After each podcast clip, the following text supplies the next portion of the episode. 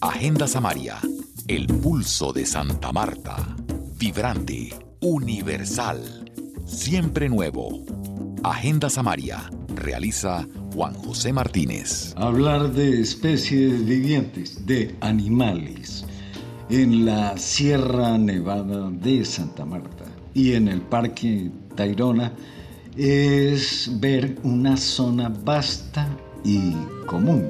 Para ello, tenemos a un invitado muy especial, ya conocido de los seguidores de Agenda Samaria.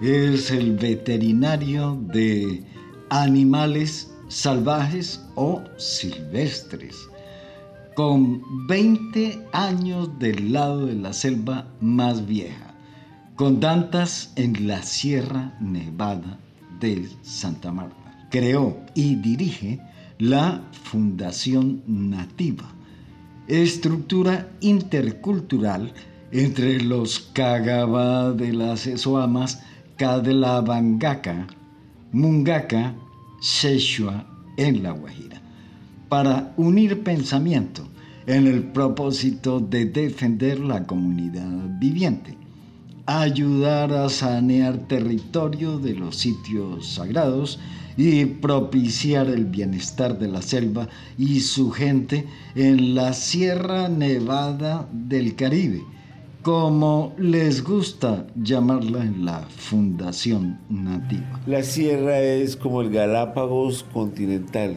quiere decir que la sierra cobija especies exclusivas que, que están muy juntas.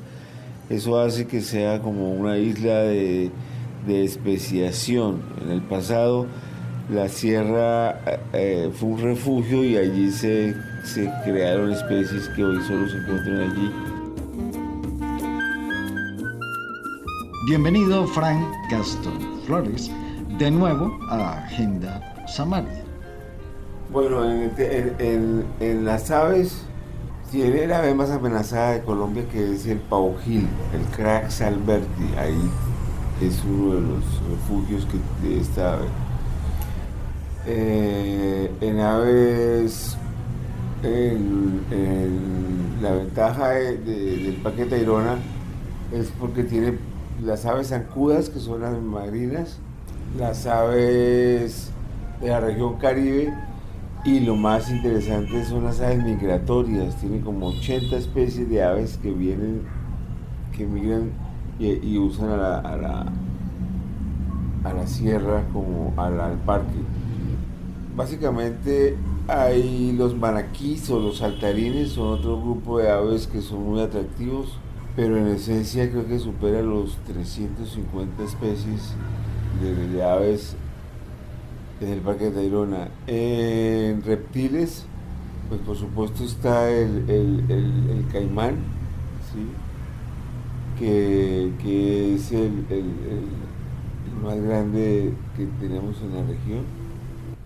En lagartos, bueno, iguanas, lobos, que son estos lagartijas veloces, el, ameiba se llaman. Eh, en, lagartos, pues básicamente esos son los más notorios, ¿no? Anolis, que son los que viven pegados en los árboles en anfibios, pues tenemos especies de ranas cristal, ranas, ranas dendrobates truncatus, que es la rana, una rana diurna de colores. Tenemos, bueno, atelopus creo que no hay ahí. En, serpientes, pues está, está las serpientes venenosas, bastante eh, presentes Sí. Eh, Parque Tayrona de serpientes, orales también hay. En anfibio ya dijimos en mamíferos. En mamíferos, pues por supuesto es uno de los lugares donde más se puede ver el jaguar. Está el puma, está el ocelote. El tapir estuvo en los años hasta como que al 2000, 2000 más o menos, 2000, creo que 2010, antes del 2010,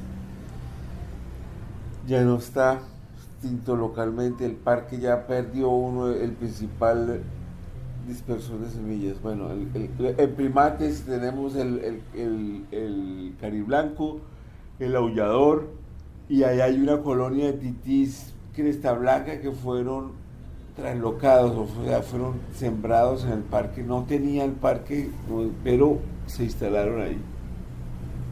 En primates.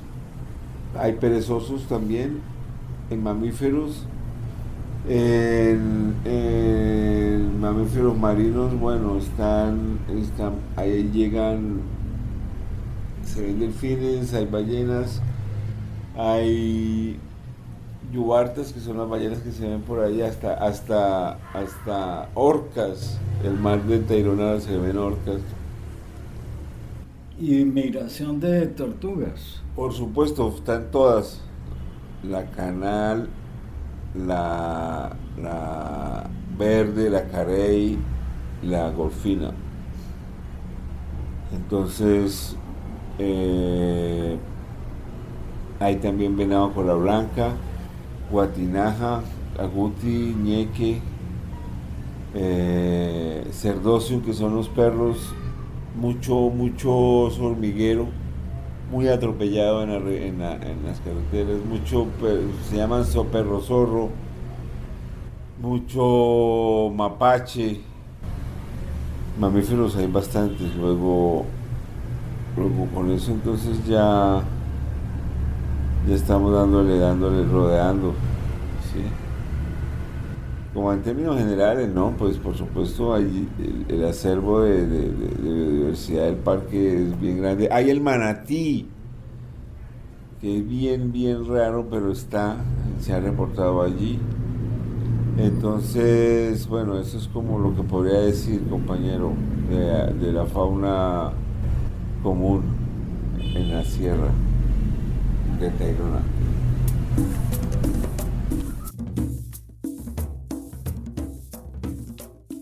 Tú puedes patrocinar las producciones de Agenda Samaria. Haz clic en el botón rojo de Patreon que encuentras en nuestra web agendasamaria.org. ¿Y, quiénes tienen el inventario real? y ¿Quiénes pueden contar una historia ancestral de la evolución de esto?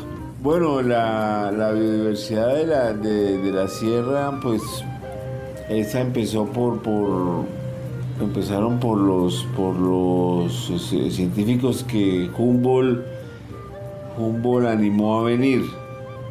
Hay un, ornitólogo que se llama Carraquier, que, estuvo por la cuchilla de San Lorenzo su inventario de pájaros.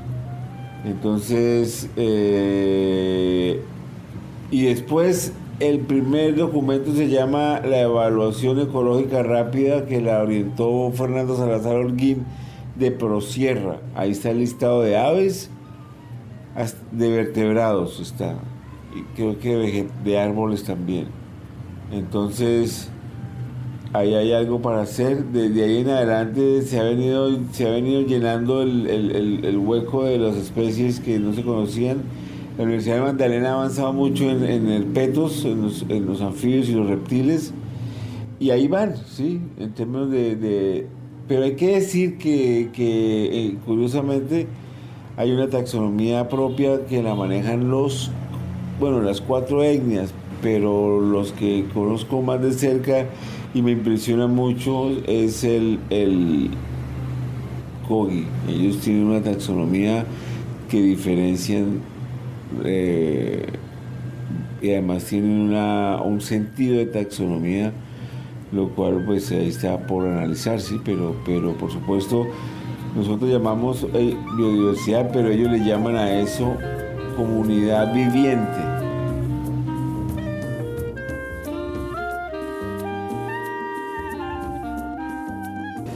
Miras a considerar el término turismo científico no basta con la visita al lugar, sino hay que acudir a los centros de documentación que usted mencionó y publicaciones. Bueno, el turismo científico está, como lo dice, para científicos, ¿sí? o para candidatos a científicos. Entonces, El Parque Tayrona ofrece ventajas de encontrar un repertorio bastante completo de los perfiles de ecosistemas como el, tropical húmedo o el seco también tropical, eso los tiene el parque. Entonces, la bondad del turismo científico es tener acceso a especies con valores absolutos muy pequeños y que no ser en el Parque Tayrona habría que tomar mucho camino para llegar a encontrarlas. Entonces, el turismo científico lo que hace es darle confort para poder entrar en contacto visual o auditivo o de huellas de estas especies.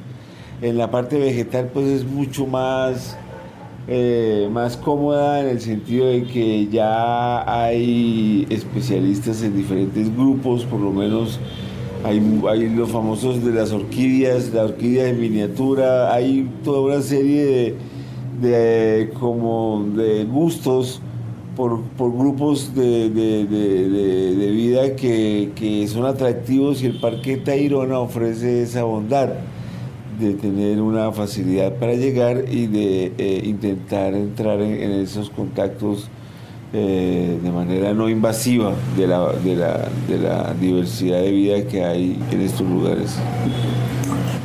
Porque yo pues el tema de árboles, ahí lo que más me, pues eh, lo que más me interesa a mí es como la edad de los árboles o la talla, ¿sí? Y eso pues dice mucho del, estado de salud. Los arácnidos, las, los alacranes. Bueno, eso ya, eso se llaman los, los invertebrados, ¿sí? Entonces, eh, eh, ahí hay los dípteros, los artrópodos, más que todo las arañas, y pues están las mariposas que también tienen un repertorio enorme en la sierra. Es que si vemos la sierra, la sierra es como el Galápagos continental. Quiere decir que la sierra cobija especies exclusivas que están muy juntas eso hace que sea como una isla de, especiación. En el pasado la sierra eh, fue un refugio y allí se, crearon especies que hoy solo se encuentran allí. Eh, no, se, no se puede separar entonces Parque Tairona de, del complejo de la sierra. No, el Parque Tairona lo separó la Troncal del Caribe. Sí, definitivamente es una pena porque ahí partió al, complejo en dos parques y eso lo evidencia por lo menos la, danta, que es el mamífero más grande que, la, la, troncal la, fragmentó y ya no tiene el parque danta y no tiene como que no tiene como, como la última población llegar. Entonces eh, es es, muy, es muy curiosa la, posibilidad de encontrar en los dos parques diferente tipo de, vegetación y de, y de, diversidad, porque el Tairona está de cero, diga usted, a 800 metros de altitud. El cambio, el Parque Sierra Nevada de Santa Marta está en la lengüeta de cero hasta el, hasta el glacial. Entonces, eh, todo lo que es 2.000 metros hacia arriba es otro tipo de vida y allí también hay una variedad que turismo científico, pues sería el, paraíso para el turismo científico, pero resulta que allá donde está eso, ese paraíso, eh, la, conquista no fue completa. Quiere decir que ya están los, los, los, pioneros, los originarios, y ellos no les gusta que, el civilizado se vaya por allá. Tú puedes patrocinar las producciones de Agenda Samaria. En el botón rojo de Patreon hay varias opciones de auspicio y una categoría especial para imprimir un póster con imágenes exclusivas de Agenda Samaria, entre otras opciones haz clic en el botón rojo de Patreon que encuentras en nuestra web agendasamaria.org. Franz Castro Flores, veterinario de especies salvajes, vive en la Sierra Nevada hace más de 20 años creador y director actual de la Fundación Nativa, con una narrativa consistente que se evidencia en el sitio web nativa.org.